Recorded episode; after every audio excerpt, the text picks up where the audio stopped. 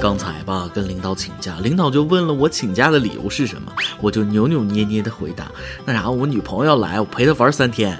领导当时看着我的脸，足足五秒钟，然后欣慰的说道：“哎呀，在我手底下工作了这么多年，终于听到你用这个理由请假了。三天哪够用？我准你一星期。这么好的傻姑娘，你一定要把握住啊！”听到这儿，我真是百感交集，甚至想揍领导一顿。最后，领导还不忘补刀。你说我这话虽然伤人，但我还是要说，凭你的长相，感情这一块，你要不主动点，怕是一辈子都不会有人倒贴你的。各位听众，大家好，欢迎收听由网易新闻首播的《每日轻松一刻》，您可通过搜索微信公众号“轻松一刻”原版了解更多气温趋势哦。我是不敢轻易请假的主持人大波儿。真的，我现在不是极特殊情况，一般都不敢请假，我怕一请假，领导就发现了，公司有我没我都一样啊，不敢请，不敢请，忍一时，先把今天的班上完，退一步想想自己真的很穷。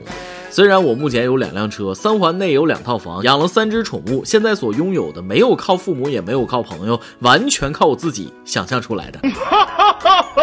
看到一个新词儿啊，精致穷，说的不就是我吗？什么是精致穷呢？它是一种普遍发生在年轻人群体中的生活方式。虽然赚的不多，但并没有因此而放弃追求精致啊。为了自己所向往的生活和喜欢的东西变穷，穷的明明白白，也要活得闪闪亮亮。是我，就是我。有些人看着我有猫有狗，喝酒蹦迪，甚是潇洒，实则工资月光，花呗白条欠款啊！上哪去挣钱去呢？谢谢你们为我的贫穷找了一个这么美好又体面的词汇。好久没有请假，弱弱的问一下，现在请病假都这么难了吗？近日，一个小伙爆料自己因为生病请病假，结果被公司要求各种拍照证明。来自灵魂深处的拷问：如何证明你的病假是真的？小伙子给公司发去了一只手输液的照片，结果公司说只拍手不行，得拍脸。脸拍好了，公司又说拍脸不够，谁知道你在哪儿，还得把手表也拍上。好吧，拍拍，终于让医生帮忙照了一张左手输液、右手拿手表的全身照，单位那边这才给通过了。没想到小伙子把这事儿发到网上吐槽，却又被吃瓜群众们按住一顿杠。谁知道你调没调表？等个天气预报来拍个天气预报。谁知道你是不是自己在家布置的场景忽悠我？谁知道那个是不是你双胞胎兄弟拿独生子女证来？你挡了一只眼睛，不确定是不是你本人，再重新照一张。你们够了，太坏了啊！小伙子终于被逼疯了，这家我不请了，行了吧？小伙子学着点吧，我每次请病假都是当着领导的面请，手捧腹部，紧锁眉头，脸憋通红，大汗淋漓，十分痛苦的样子。然后领导马上就会说：“哎，赶紧去去医院。”话说小哥，这样的公司可以不去了吧？这样的老板不值得。以前上学的时候，每天的日常就是绞尽脑汁的请假逃课，想出的点子呀，有时候我都自己都佩服我自己。春天我要想请假，我就偷偷的用手把我的脸和脖子都挠红了，跟老师说我过敏了，喘不上气儿了。老师一看我这模样，害怕呀，怕我憋死，不等我写请假条，催着我赶紧走，生怕我去晚了再失去我这个学生。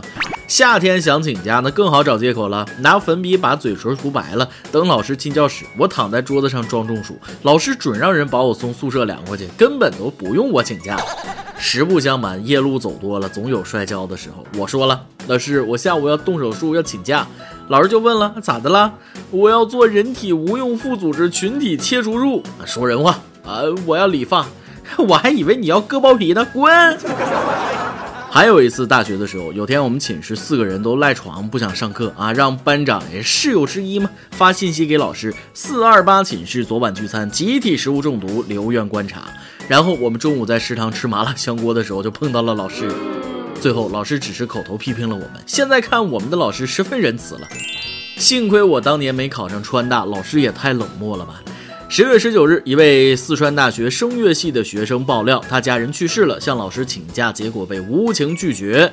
这位老师说了：“你可以回去，那是你的职责。你没来上课，我要扣分，那是我的职责。”随后，这位老师还在全年级合唱课上公开拿他的隐私做例子，还说：“如果这学期你家里面有四个人去世，我这门课你只能重修了。”老师，你这是人话吗？如果是你家出事了呢？我看这位老师搞艺术搞的是四体不勤五谷不分了，起码的尊重和常识那都没有了。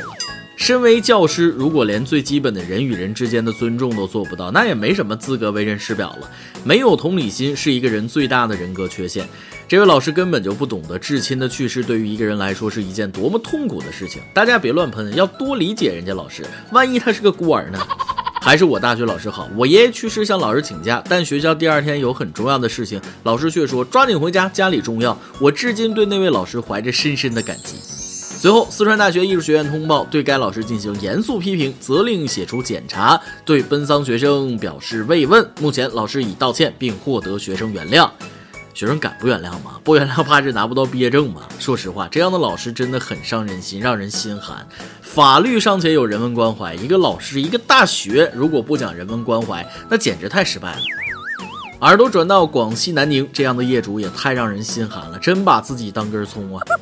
最近，广西南宁一个小区业主向物业这样投诉道：“小区保安今天没有向我敬礼，当初那么贵的房价买下来就是为了尽显尊贵。这名保安干什么吃的？”随后，物业回复称已通知保安不用来上班了。请问这位业主，你内心是有多自卑啊？需要保安给你敬礼来满足虚荣心？没有大老虎的命，得了大老虎的病，是不是？买房为了显尊贵啊？不是，你应该买个仪仗队啊，外加交响乐团和秧歌队，载歌载舞欢迎你回家，多好啊！他这要是买个独栋别墅，还不得让保洁阿姨向他跪地请安呐？别把自己太当人，也别把别人不当人，也别瞧不上门口保安、小区保洁，说不定人家是家里有几套房，闲的没事儿才出来工作的，而你只是一个买了房还要还贷的人。人呐，要想让自己尊贵起来，就别太把自己当回事儿，自尊自贵才是珍贵。说真的，下面这些人是一点也不尊贵，可以说太难看了。近日，男子王爱军从四川拉了三十二吨的橘子，准备送往北京销售，不料经西汉高速阳县段时与前车发生追尾。王爱军人无大碍，受轻微伤。为了减少损失呢，王爱军决定就地在阳县贱卖橘子，六毛钱一斤。好心人还买来纸笔帮他写广告牌。可是后来开始有人只拿橘子不给钱，开始抢了。我说大伙儿可怜可怜我，别抢别抢！王爱军对着哄抢的人哭喊道。可是没有用，直到民警赶到现场，才驱散了哄抢的人群。最后，王爱军说，价值八万多元的橘子只收了九千块钱，其中有很多是家长拉着孩子一起抢，要钱人都不搭理你就跑。以前是橘子落在地上抢，现在是直接上车去抢。抢橘子的人骂你们一句土匪，不为过吧？六毛钱一斤的橘子还要抢，这些人是真缺这几个橘子的钱吗？这些人缺的是德，就是爱占小便宜，有便宜不占王八蛋。抢橘子的人，你摸摸自己的良心，为了这几块钱的橘子，你安心吗？良心过得去吗？最让人无语的是，还带着孩子一起抢。孩子们，当你以后学到朱自清的《背影》的时候，会不会想起今天的背影？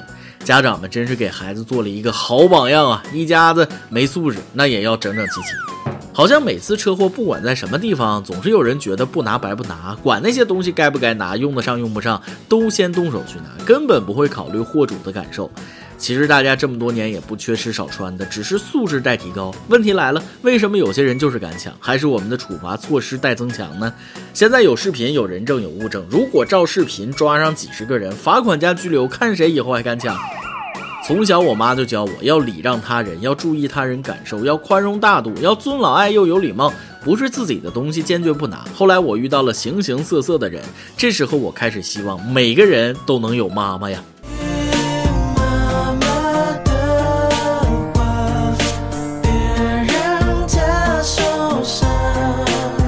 还是高速上发生的事儿，杭新景高速公路，只见一辆大货车停在行车道上，路上摆着锅碗瓢盆，大货车司机正在炒菜，准备一会儿加汤涮火锅。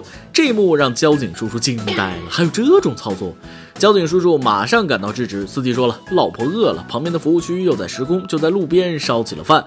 最后，司机因在高速公路上违法停车，被扣六分，罚款两百元。一听到司机是因为老婆饿了给老婆做饭被扣分了，开始有网友同情起司机。老婆饿了，所以下车给他做火锅，可以看出很爱老婆。这样的老公给我来一打，好老公宁愿危险也要浪漫，好老公永远不会让自己的媳妇儿饿着。高速上随便停车还做饭，夸好老公的人，他们要是在路边被撞了就不会夸了吧？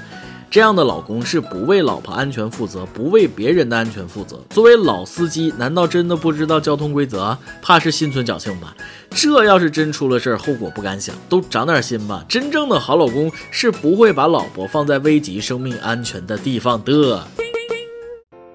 今天你来啊，忙跟天涯网怎么上期问了，你都会哪些中式英语呢？说出来让大家学习一下呗。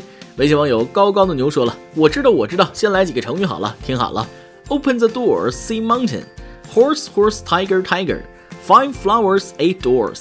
你们知道是什么意思吗？这个真难不倒我。开门见山，马马虎虎，五花八门。微信网友小马的天边说了，我知道一个，No is no, no no is no no。这个也简单，知之为知之，不知为不知。别崇拜我，没办法，就是这么哎有文化。微信网友菲菲说了，我给大家说几个生活中的俗语吧。If you want money, I have no. If you want life, I have one. 翻译过来就是要钱没有，要命一条。If you still know three, no four, I will give you some color to see see. 翻译过来就是如果你再不三不四，我就给你点颜色看看。We two who and who are？翻译过来就是咱俩谁跟谁呀？还有一个 You girl find hit，翻译过来就是你俩找揍呢。 来吧，今天我又 get 了好多新知识，你们都太有才了，英语学的忒好了。祝大家都能够 go go study daily 啊！每日一问，你有什么好的请假借口吗？就是让老板、老师无法拒绝的内容。最后结果如何呢？说出你的冒险经历，让大家乐一下呗。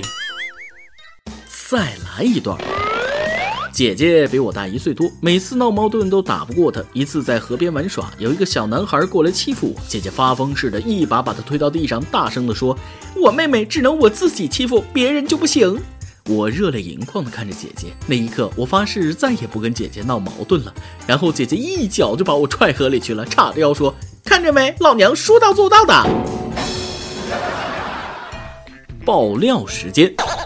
微信网友天天说了，男朋友说房子加我名字是不可能的。和男朋友准备结婚了，他二十八岁国企员工，我二十六岁事业编。现在问题是他父母帮他买的房子正在装修，是他家里拿钱装修，完全也没有问我的意见，我也没提房子加名。是男朋友有一天说起来，说这房子是不可能加我名的，以后也不会。他这样说让我心里不舒服，有点心寒，不知道这份感情是不是该继续。他父母出的钱不加你名很正常。同理，如果是你父母出钱买的房，你会加上男朋友的名字吗？所以不用介意。至于装修，没问你意见，好吧？不喜欢，结婚以后咱重新装啊。一首歌的时间，网易云音乐网友苗二一七零三二八说了。我和老公分别在非洲最北和最南边工作，从认识三个月就开始异地。我现在回国了，但他依旧在非洲奋战。我们已经领证十个月，但由于异国，一直没时间办婚礼。今天是老公的生日，三年没赶上一起过一次生日，也没送过什么生日礼物给他。今年点首何炅的最好的幸福送给他吧，我好想他，好爱他，我们会永远幸福的。特殊的异地恋加异国恋真的很不容易。但任何短暂的分别都是为了长久在一起的幸福，你们一定会永远幸福的。你的生日礼物也一定帮你送到。何炅最好的幸福送给你的他，生日快乐，天天幸福。以上就是今天的网易轻松一刻，由电台主播讲当地原汁原味的方言播轻松一刻，并在网易和地方电台同步播出吗？请联系每日轻松一刻工作室，将您的简介和录音小样发送至 i love 曲艺 at 幺六三点 com。老规矩，祝大家都能够头发浓密、睡眠良好、情绪稳定、财富自由。我是大贵人，咱们下期再会，拜拜。独自坐在空空窗前，呆呆望天空，天空空空的，变成了空气。气变冷变热变白变黑，变成了雨季。雨季带着你悄悄的来临。最好的幸福是把一个人记住。最好的辛苦是想你想。到哭，最好的满足是你给我的在乎。爱受了些苦，才变得铭心刻骨。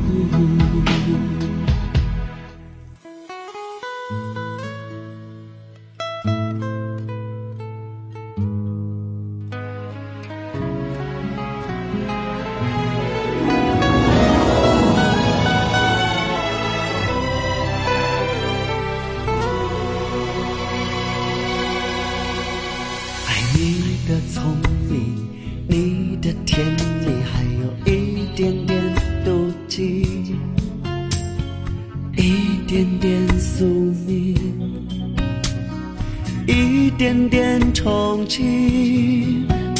日子变长变短，变好变乱，变成了回忆，回忆带着我。慢慢的回忆，最好的幸福是把一个人记住，最好的辛苦是想你想到哭，最好的满足是你给我的在乎。爱受了些苦，才变得铭心刻骨。最好的幸福是把一个人记住，最好的辛苦是想你想到哭，最好的满足是你给我的在乎。爱受了些苦，才变得铭心刻骨。最好的满足是你给我的在乎。爱受了些苦，才变得铭心刻骨。